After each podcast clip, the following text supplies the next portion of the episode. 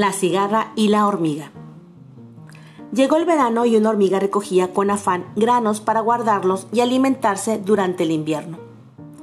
La cigarra, que pasaba el día cantando, se sorprendió de ver a la hormiga trabajar tan arduamente, en época en que los animales se entregaban a la diversión.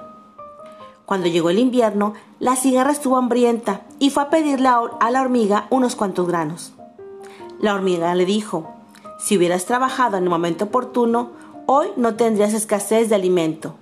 Ahora canta mientras yo como. ¿Cuál es la moraleja aquí?